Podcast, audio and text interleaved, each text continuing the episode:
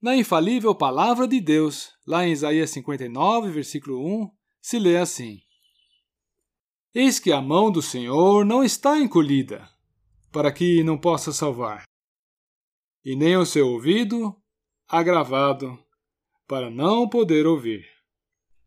É, aos filhos de Deus não é prometida uma vida despreocupada, mas nós temos um grande privilégio Sim, nós temos a enorme felicidade de termos um Senhor no céu a quem podemos contar todas as nossas preocupações.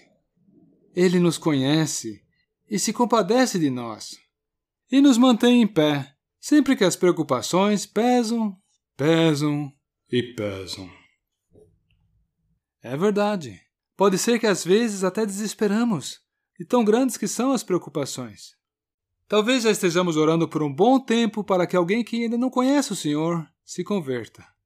Só que até agora nada parece ter mudado.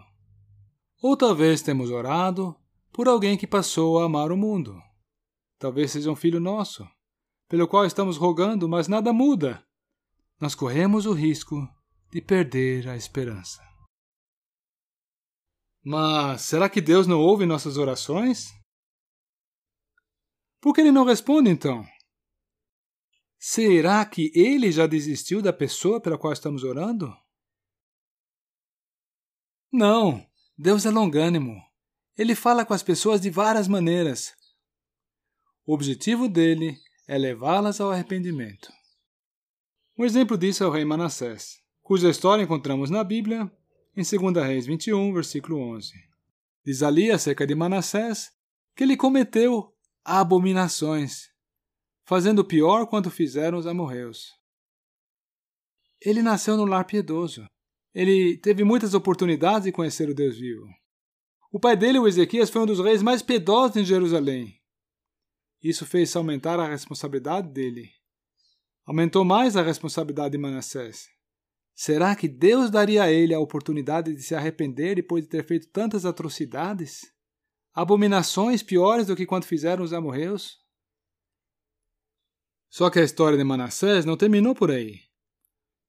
Num dado momento, ele perdeu uma guerra, e os assírios o levaram à Babilônia. Diz o texto bíblico de 2 Crônicas 33, versículos 12 e 13. Ele, angustiado, orou deveras ao Senhor seu Deus, e humilhou-se muito perante o Deus de seus pais. E lhe fez oração. E Deus se aplacou para com ele, e ouviu a sua súplica, e o tornou a trazer a Jerusalém ao seu reino. E então reconheceu Manassés que o Senhor é Deus.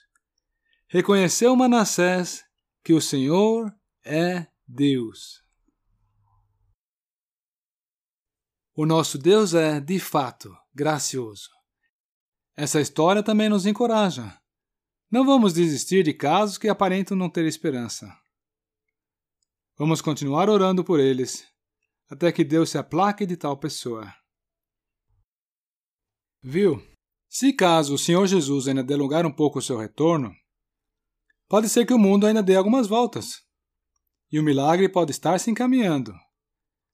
Então, irmão e irmã, vamos continuar orando.